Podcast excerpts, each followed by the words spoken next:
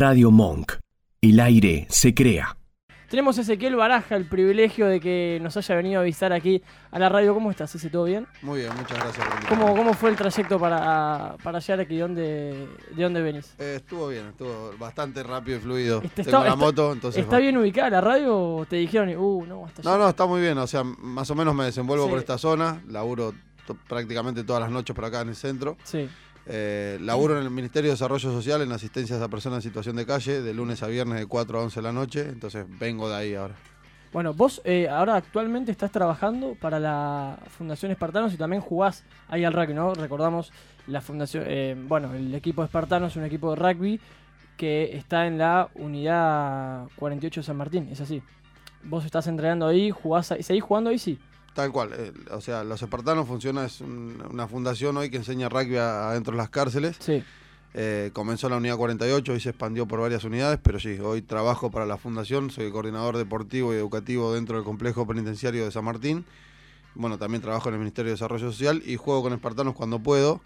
Se me complica mucho, bueno, entonces mayormente meto ahí. Jugué en el Club Virreyes y en San Fernando también, Ah, mira. pero bueno, por, por cuestiones de los dos laburos se me complica con el tema del entrenamiento y si no entrenás, no jugás. ¿Y cómo, cómo fue tu, tu primer encuentro con Espartanos? ¿Vos eh, en qué año es que entras a, a, a- a ese penal, digamos, más o menos? Sí. Hace 10 Y, años. sí, no, o sea, estuve 10 años detenido. Sí. eh, a Espartanos lo conocí en alrededor del 2013, 2014, Ajá. Ya en una etapa de, de- de mi condena que estaba eh, empezando a proyectar la libertad. Sí. Y la verdad que no tenía muy buenas expectativas. Tenía pensado salir a hacer lo mismo. Ah, mira. Bueno, pasé por un montón de, de situaciones bastante violentas dentro de la cárcel que, que en un momento me llevaron a, a una reflexión, a empezar a pensar qué iba a hacer cuando saliera. Sí. Eh, en ese proceso conozco a espartanos, un día corriendo en la cancha al penal, conozco un grupo de personas que estaban en el medio de la cancha, que se tocaban, que se abrazaban, en el medio de una pelota totalmente desconocida para mí. Eh, si bien el rugby lo seguía, lo que veía en la tele, los Pumas y demás, me gusta mucho el deporte, pero nunca había jugado. Me llamó mucho la atención, me acerqué, les pedí entrenar, al martes siguiente me invitaron a entrenar, comencé a jugar, mi primer me hicieron dos equipos, me dieron la pelota a mí, me dijeron hay juego y no sabía qué carajo hacer, o sea, Voy para adelante y voy me- para me adelante. choco contra todo. Voy para adelante, fue así, como en la vida un poco. Sí. Me guardé la pelota, me miré el ombligo, no mira a nadie, estaba solo, para mí yo estaba solo. Eh, había un pibe que venía de frente, lo focalicé y dije a este lo paso por arriba y cuando lo fui a chocar recibí un tackle que me tiró tres metros para atrás, me dolió todo. Como en la vida también a veces. Tal cual, y ahí, y ahí sentí una sensación que fue tremenda, que fue mi primera, mi primera, mi segunda sensación de libertad. En el golpe legítimo que tiene el rugby, el deporte de contacto dentro de, de la unidad, donde es, quizás muchos piensan que hay mucha violencia, el rugby se van a cagar a trompadas, y la verdad que no es así, es más problemático el fútbol dentro de la cárcel que, que el rugby. Y la verdad que, lo que sentí, como te digo, esa sensación de libertad fue increíble. Uno muchas veces ahí adentro carga energía negativa, que la carga quizás desde que es chico, todos los problemas que va pasando que te llevaron a terminar dentro de una cárcel. eh, en, en algún momento van a explotar y van a salir por algún lado. Y ahí lo canalizás y lo sacás violentamente por golpes legítimos jugando al rugby. Y la verdad que la sensación que te queda después es, es increíble. Qué bien. Yo les cuento, yo participo en esta fundación. Eh, hace un año arranqué a, a ir. Sí, sí. Eh, no solo rugby, hay, hay muchísimas actividades. Ahora seguramente nos, nos vas a contar mejor ese. Pero yo participo los viernes a la mañana. Se hace un rosario en lo cual la gente que quiera puede ir a visitar los pabellones y, y tener un rato ahí de compartida espiritual con, con los presos. sí. Y bueno, después tenés momento de charla, pero la excusa para, para la reunión entre, entre presos y, y gente de la calle, como así le, llaman, es, es el rezo de Rosario. ¿Qué, qué más actividades hay ese, en la fundación, además de- del rugby, el Rosario? ¿Cómo, cómo Bueno, es? la, la fundación se basa en esto, ¿no? En el deporte como excusa para atraer a los pibes. Eh, después viene la, la educación como la, la preparación formal para que una persona que salga pueda ser empleable a la, a la hora de recuperar su libertad. La espiritualidad como método de contención, los rosarios, los días viernes. Y el trabajo como, como el fin de- del círculo, ¿no? Pero la, la fundación tiene deporte como actividad principal, tiene, tenemos un centro educativo dentro del penal, tenemos la primer cancha de césped sintético en una cárcel en el mundo. Eso me había enterado, está buenísimo. No, es increíble. Está Aparte, buenísimo. cuando yo estaba ahí era cancha de tierra y éramos 20 jugadores. Hoy son 300. O sea, el, el- el hecho de que esté esa cancha, muchas veces van a decir, eh, ¿para qué gastar esos recursos, esa plata? Puede estar destinado para otra cosa. Cuando yo estaba éramos 20, ahora son 300. Entonces hay 300 más personas que Sí. tienen ganas de, de cambiar y de ser diferentes. Sí, me imagino un, un contagio también entre, entre la gente que está ahí, decir, che, ¿qué es esto? Tanto movimiento, o, o decir, eh, no sé, un compañero mío está jugando en Espartanos, uno le dice al otro y se van contagiando y hoy son los que son y seguramente sean más. Tal cual, tal cual. Y bueno, y se brindan talleres de capacitación laboral, eh, eh, cursos de coaching, de autoayuda y un montón de cosas más que los va preparando. eh, todo es con el fin de prepararlos para la hora del egreso. Qué bueno. Y este proyecto, eh, si bien, si mal no tengo entendido, no está solo en, en provincia y en Argentina. ¿Está en varios países y en varias Sí. provincias del país o no? Se extendió por más de 55 cárceles, hoy están jugando al rugby, tenemos un alcance nacional de, no sé, de 1.500, 2.000 jugadores, eh, también en diferentes países, en España, en Perú, en, en Etiopía. La verdad que se está expandiendo mucho, está pegando fuerte en otros lados y la verdad que, están adoptando eh, el modelo como, como un método de, de re- reinserción, ¿no?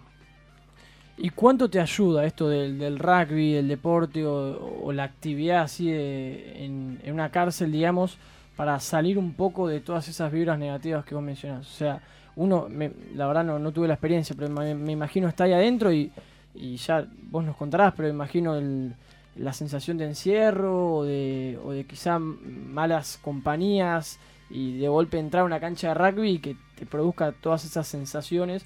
Yo jugué, nosotros jugamos en el Club Champañá, no sé si lo conoces. Sí, sí, conozco. Bueno, Creo todas que he jugado en contra en algún momento. todas sensaciones y, y la verdad que debe ser algo muy fructífero para uno. No, es, es tremendo. Primero te da como una identidad y ser parte de, de un equipo, ¿no? Ya al empezar a ser parte de un equipo tiene un compromiso. Y, y el rugby está lleno de valores que todos lo, vivimos. Eh, el, el- ponele, personas que nunca respetaron a nadie, que no se respetaban a sí mismos, que no respetaban a su familia, entrar a una cancha y te digan al árbitro no le hablas. Y uno está acostumbrado a jugar a la pelota y cagarlo a putear al árbitro y enfrentarlo y ahí no le hablas o no jugás. Entonces el primer valor es el respeto que lo tenés que respetar a rajatabla, si no, no podés jugar, entonces, y los demás valores se van metiendo solo.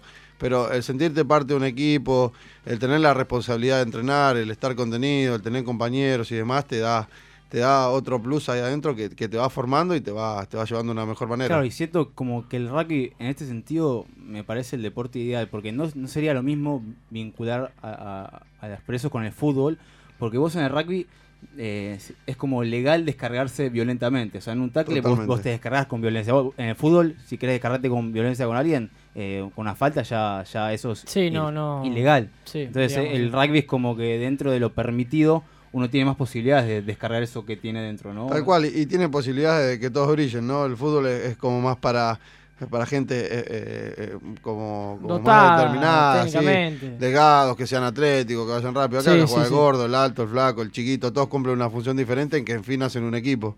Sí, me imagino el, el típico gordo ahí del pabellón que... el gordo mira- Diego era. ¿Cómo, cómo un era. ¿Cómo era esa historia?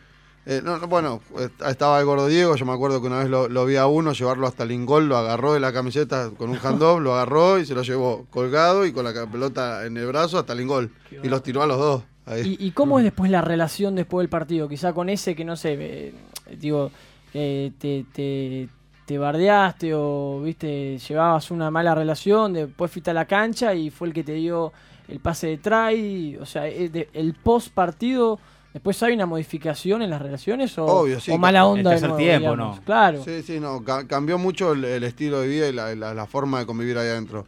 Bajó mucho el nivel de violencia, se sacaron las drogas del pabellón, ellos mismos implementaron una nueva norma de convivencia sí, eh, eh, sacando las drogas de por medio. Y eso genera mucho, más violen- mucho menos viol- violencia. perdón.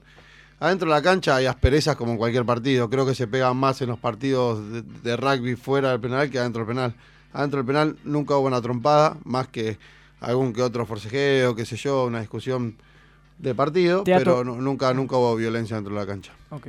Ese, ahora, más yendo a, a tu persona, vos dijiste a- desde 2013 que estás en la que estuviste en la unidad, Sí. pero en total ¿cuánto tiempo estuviste? En total cárcel? estuve prácticamente 10 años.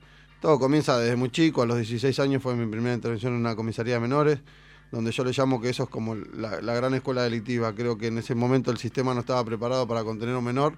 Yo con 16 años fui a un instituto de menores y cuando llegué me dijeron qué querés hacer, te quedás o te vas. Y la verdad que me fui. Y al llegar a, mi casa después de la primera fuga, yo siempre tuve mis viejos, o sea, nunca necesité para comer, nunca revolví la basura, nunca viví en una villa. Entonces era como muy diferente al resto de, los, de, de- de las personas que me rodeaban. Y cuando llegué a mi casa, me atendió mi mamá y, y en una crisis de llanto y nerviosa llamó a la policía y me entregó. Y qué desesperación de una madre para entregar a un hijo, ¿no? Entonces Tremendo. yo ahí volví a los institutos, me fugué de todos los institutos sabidos y por haber, estaba en una etapa muy rebelde. eh, y, y- y yo digo que esa era la escuela, la gran escuela delictiva. Ahí me fui preparando para próximamente, cuando sea mayor, pisar un penal. Pensaba que estaba preparado, a los 18 años voy por primera vez a un penal de máxima seguridad. Y, y bueno, la verdad que ahí la vida era totalmente diferente. ¿Vos ya sabías que, digamos, en, en tu futuro o próximamente ibas a terminar en, en un penal? Sabía que si seguía haciendo lo que hacía, era probable que termine en un penal. ¿Por qué fue, ese- por qué fue ese la Sí. primera vez? Por robo. Por robo. Siempre fueron por robos. eh, y bueno, la primera vez a los 18 años, estuve tres años, fui condenado a cuatro años. A los tres años recupero mi libertad por buena conducta y demás. En realidad no hice mucho para, para salir de, de esa vida que yo llevaba. Eh, y bueno, salí y volví, volví a lo mismo. Estuve siete meses en libertad y, cumplí con las estadísticas de reincidencia en la Argentina, que marcan que el que se va vuelve con un delito igual o peor al que había cometido. Y la verdad que fue, fue mi caso. Si est- estás dispuesto a, mm, a contarnos, me encantaría saber, vos recién dijiste que tenías un papá, mamá, digamos, siempre tenías eh, un, hogar para dormir, un plato de comida.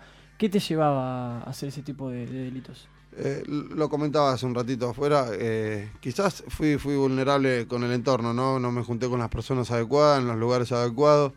Eh, tenía la intensidad y, y- y las ganas de, de ser alguien, de, de mostrarme, de tener lo que no podía tener, quizás que mis viejos no me podían comprar. Este sistema de consumo también te va llevando a, a querer tener Sí. lo que no puedes tener, que es lo mejor que te puede pasar, y uno cuando es chico la verdad que no, no entiende bien por dónde pasa la vida. Y, y fui manipulado por personas adultas que me llevaron por un camino que no era el correcto y, y estuve mucho tiempo, mucho tiempo equivocado. ¿Y estuviste afuera y a los cuántos años volviste a entrar? ¿Cómo? ¿A los, a los cuántos años volviste a entrar a, a prisión? De, a los 21 años A entré, 21. entré de vuelta y salí a los 27 prácticamente, casi 28. ¿Y ahí en, en qué unidades estuviste además de la de San Y Martín? estuve en las, en las peores de Buenos Aires, desde Sierra Chica, el penal de los 12 apóstoles, el del Motín, hasta Olmo, Batán, Rampilleta, San Nicolás, Junín. Y, y en- en- me me genera curiosidad eh, esto de que estuviste en varias unidades. ¿Podrá- ¿Podrás encontrar como cierta coincidencia en cuanto a, al clima en esas, en esas cárceles de todas las que estuviste o, o- o se diferenciaban? Digo, el estar ahí, eh, las conductas de todos, cómo te trataban lo- los, el- los, los policías, digo, Y- el clima en general. Y, la cárcel es un mismo mundo, estés en, en la cárcel que te toque, siempre son prácticamente las mismas personas dando vueltas en las mismas cárceles. El servicio penitenciario se maneja de una manera, hoy cambió mucho, pero el clima que se vive es tenso en todas las, en todas las cárceles que puedas pisar, estando detenido, la verdad que, que es un clima tenso. Uno muchas veces eh, te- me preguntaban, ¿tenés, ¿tuviste miedo? Obvio que tuve miedo, no sería ser humano si no tuve miedo. Sí. La verdad que, que llegar a un lugar como Olmos, un edificio tétrico, gigante, eh, eh, prehistórico, te da miedo. De hecho, yo vi en, en una nota que te habían hecho y vos decías, me tuve que hacer respetar. Eh, eso pasa en la cárcel, me imagino, el primer día que entras, el primer pantallazo, y decís, bueno, acá me, me tengo que plantar porque si no, seguramente te pasen factura, ¿viste? O te pasen por arriba. Y tal cual, sí, de- depende del pabellón que te alojes, la, la- la- la forma de, de- de vivir que vos quieras tener ahí adentro. Podés vivir mucho más tranquilo, yo no elegía vivir tranquilo, elegía vivir entre las personas que me desenvolvía por el hecho del prestigio, del que dirán, del yo soy tal cosa y me vas a respetar por lo que soy. Entonces me adapté a esa, a esa vida. Yo siempre digo que es una selva de cemento, predomina la ley de- de- del más fuerte. Entonces, eh, nada, era desenvolverse a, a la misma manera, era eh, vivir ahí adentro el día a día y, tratar de desenvolverte de la mejor manera para relativamente pasarla bien. Ese, y ahora estás en esa selva de cemento y aparece la oportunidad de los espartanos. ¿Cómo hacen los espartanos para que la gente que llega ahí confíe en que esto vale la pena?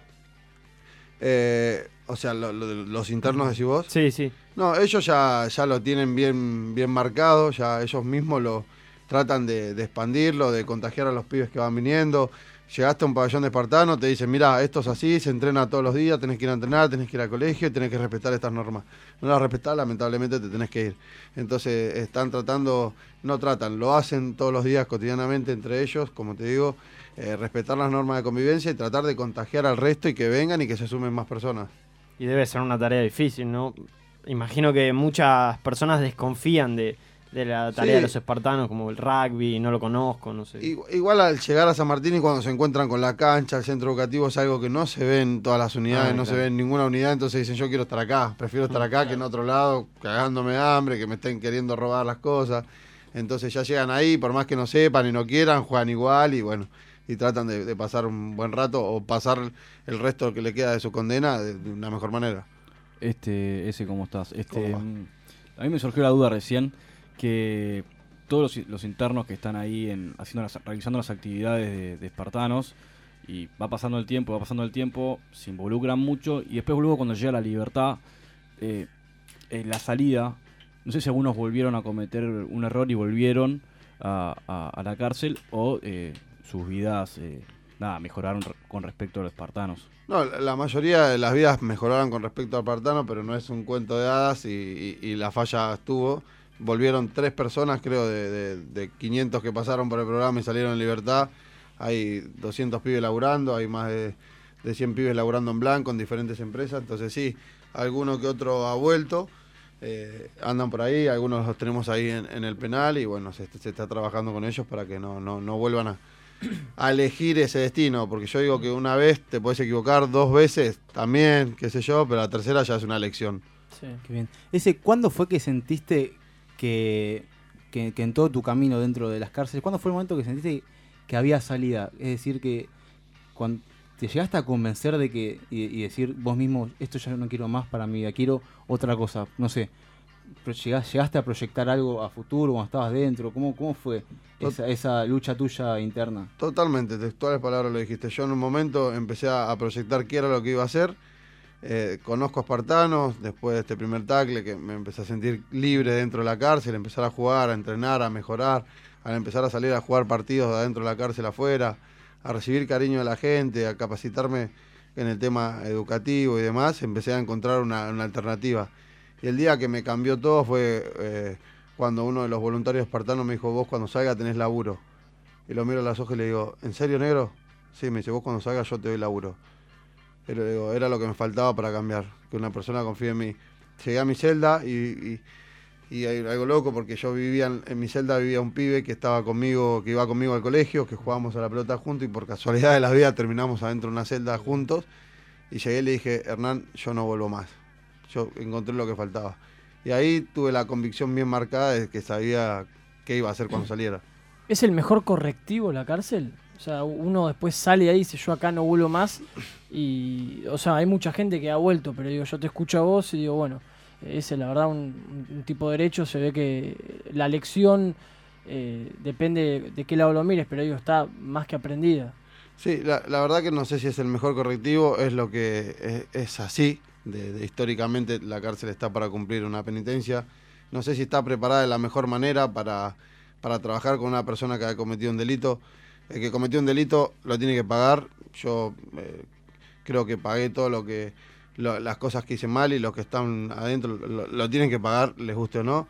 Eh, Coco siempre dice que, que desde la fundación nosotros no hacemos nada para que se vayan un día antes. Si bien los llenamos de herramientas, les brindamos herramientas para que cuando salgan se desenvuelvan de una mejor manera, pero no se trabaja para que se vayan un día antes. Y, y- y creo que eh, ha- habría muchas cosas para corregir dentro de la cárcel para, para el, o sea, para, para preparar a una persona a, a- a la hora de salir en libertad.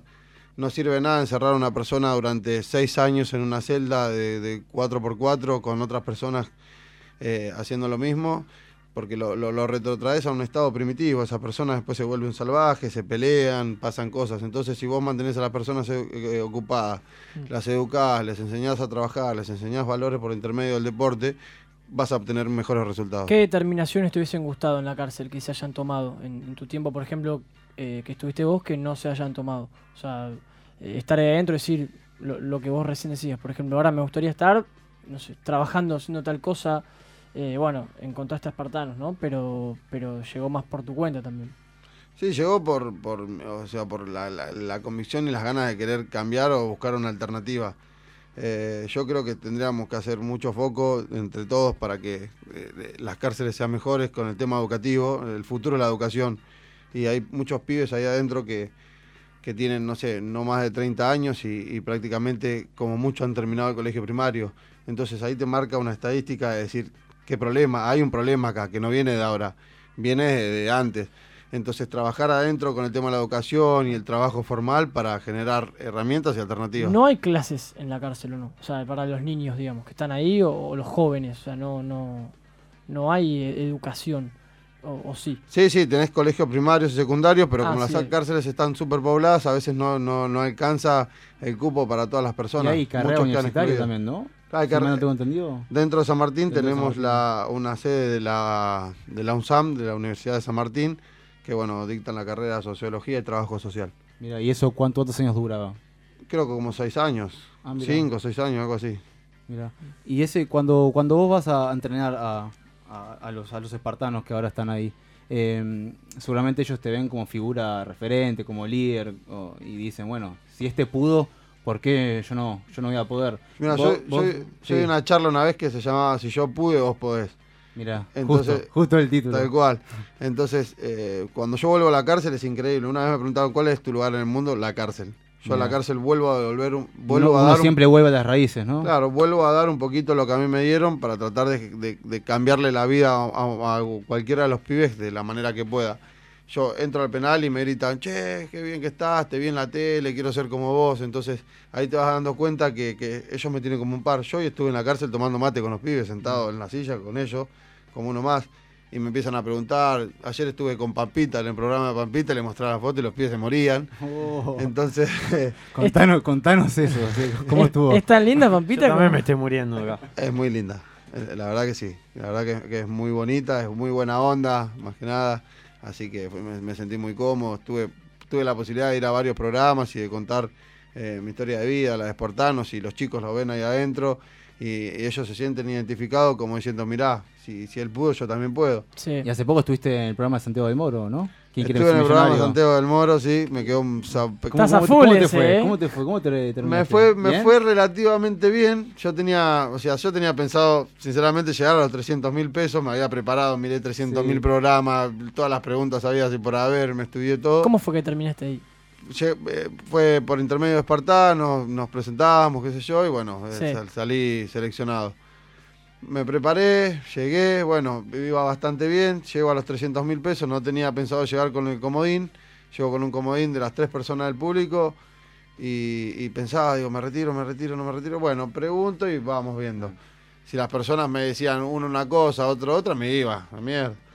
Y me hacen la pregunta de qué día de qué día cayó el Apolo 11 en aguas del Océano Pacífico. ¿La sabemos acá en esa? el año ver. 1969. No. ¿Qué día? Ese, ni idea, ¿no? Ni idea. 21 de julio, 24 de julio, 25 de julio, 28 de julio. Me la Ah, acuerdo te de memoria, acordás. no me la olvido más. No te- Yo me la juego por 21. Yo 24. Ganó él. 24 de julio, mirá. Bueno, tomá Pará, 300 y mil pesos. Ahí fuiste a Comodín. Y ahí voy al comodín, las tres personas se levantan y los tres me dicen lo mismo, exactamente la misma respuesta. 25 de julio me dicen. No. Yo miro una, de las señoras que se había levantado y me hacía así. Me afirmaba, yo dije, No. listo, es esta, me llevo los 500 mil pesos. Ah, el flaco lo querías matar. Y cuando Santiago me mira, me mira, le digo, me estás matando, porque no me lo decía más. Y me dice, tu respuesta no es correcta. No. No. Sí, sí, yo vi que al participante le deja una espera tremenda. Le Ah, dice, ¿tu te respuesta? ¿Tu Te respuesta? mata, te mata. Y vos sabés Y- que estás muerto. bueno. Capo Santiago, ¿no? Sí, es un fenómeno, un Fenómeno. fenómeno. Y, y bueno, tenía fijo los 180 mil pesos, así que me llevé 180 Che, mil. sí, y ahora, ahora que, que estuviste en el programa de Pampita, de Santiago, también te vi en- con Pelufo, puede ser. Sí, en- estuve en con TNT, Pelufo, estuve sí. con Vero Lozano, estuve Sí, con... mirá. Y todo, todo esto siento que, como a uno, a vos en particular, y, y remitirte a toda tu historia de vida debe como enorgullecerte y prenderte un poco el corazón, ¿no? Esto de recordar tanto y contar tanto tu historia, eh, ¿a vos cómo, te, cómo te pone personalmente? Ir a tantos programas, contar tu historia, Totalmente. A, mí me gusta, o sea, de, romper con ese paradigma de que toda la, sociedad debe esperar un estilo de, de persona salido de- dentro de la cárcel, como lo que ven en la tele, en el marginal, o esto, lo otro, lo que se llama. Y quizás mostrar otra cara, ¿no? Podemos, nosotros si nos esforzamos, tratamos y, y- y luchamos para ser diferentes, nos capacitamos y, y- y con, con, con convicción lo, lo- lo podemos lograr. Yo hace cuatro años estaba dentro de una cárcel y hace un año subí a lo más alto de América, hice cumbre en la Concagua. Te fuiste a la Concagua. Y te fuiste a Rusia, ¿no? Recién. Fui a la Concagua y ven- el lunes pasado, el lunes 12, volví de Rusia, subimos Mirá. la montaña más alta de Europa.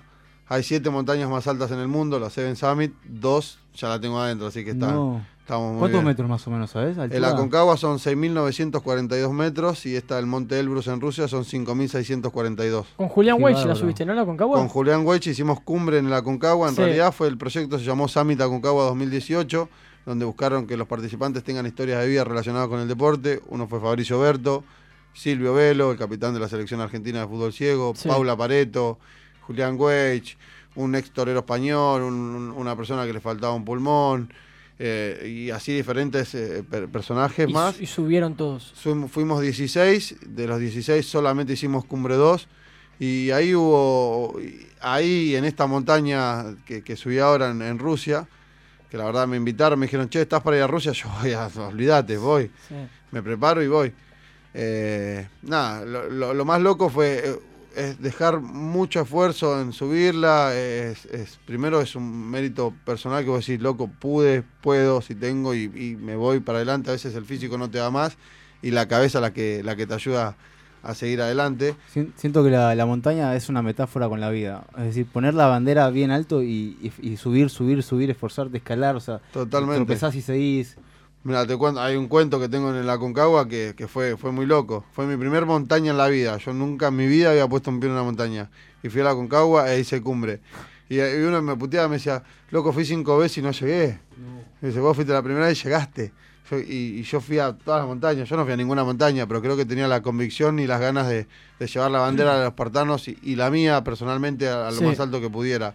Y, hay una historia muy particular que a los 6.400 metros yo me caigo, me siento mal, digo, ya está. Se terminó la montaña para mí, no me importa los espartanos, no me importa más nada, me quiero ir a la mierda, no, no aguanto más. Quiero estar en mi casa con un café. sí, sí, sí. cual, ya llevaba como 14 días ahí arriba, no quería saber más nada. Claro, eh, eh, eh, es un- un- una barbaridad de. No, de- no de son tiempo, días de no es que- aclimatación, vivir ahí arriba, dormir en carpa. Que me busco un en- avión ya. En 6.000 Sí, metros de altura, sí. te asfixiás. Acampás ahí, dormís ahí, todo. Sí, es una locura, tormentas de nieve, la nieve, te, te- amaneces todo escarchado, ¿no? Es una ¿Y cómo locura. fue ese momento? ¿Te caíste, dijiste, "Me quiero ir a la Me mierda? Voy, y en un momento-? En un momento algo, algo hubo un factor que me motivó, que fue al guía decir, ahora cuando se baje Ezequiel, decirle a mis compañeros, puede aprovechar alguno de ustedes y bajarse también.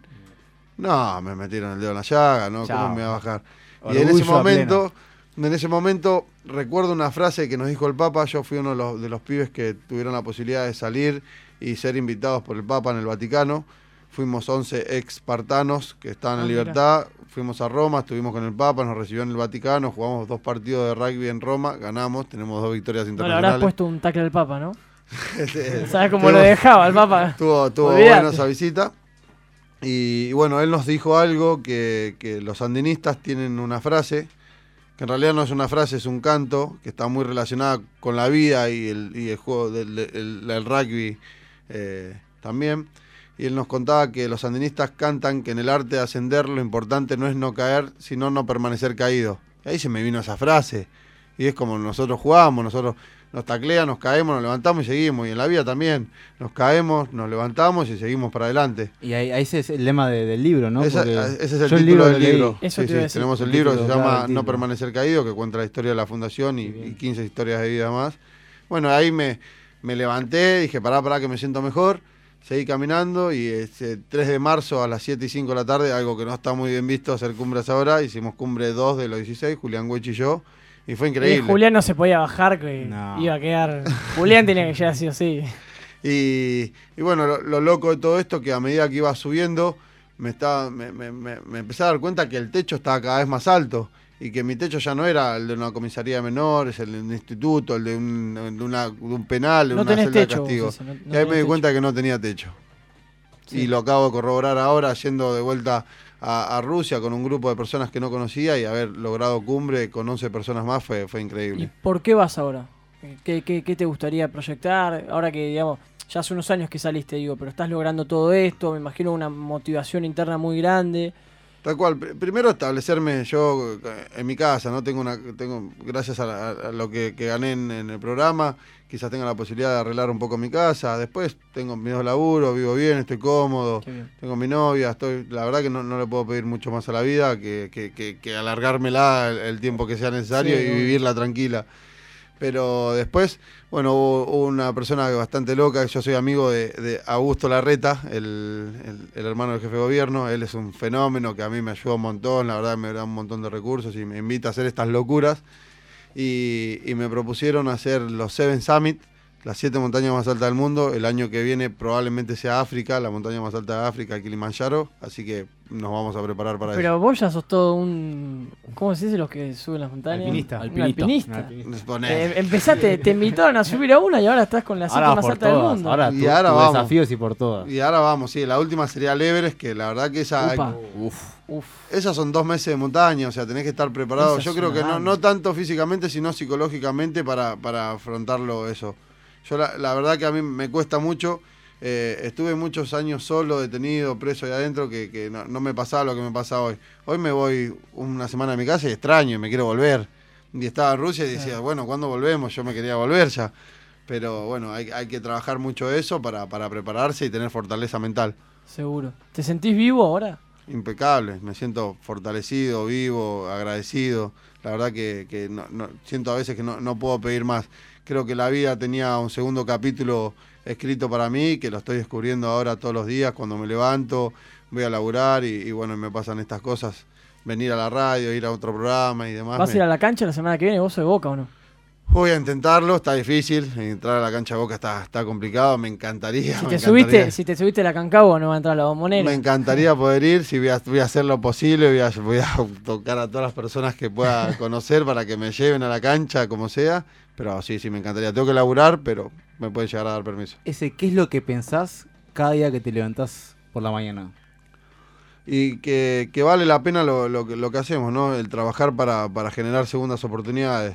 Eso, eso por un lado, y después, eh, nada, digo que, wow, qué loco, qué loco lo que me toca vivir, qué bueno que, que puedo tener mi casa, que puedo tener mi trabajo, que, que puedo tener una vida digna sin tener que, que- que estar con la presión constante de si, si voy a estar en una comisaría o si me van a matar o, o lo que pasa. La verdad que me, cuando, todos los días cuando me levanto lo primero que me pasa por mi cabeza es soy feliz. Qué bueno. Bueno, Ezequiel Baraja con nosotros, eh, un referente realmente de la, de la Fundación Espartanos. Ha sido un placer que te hayas acercado hasta acá, ese.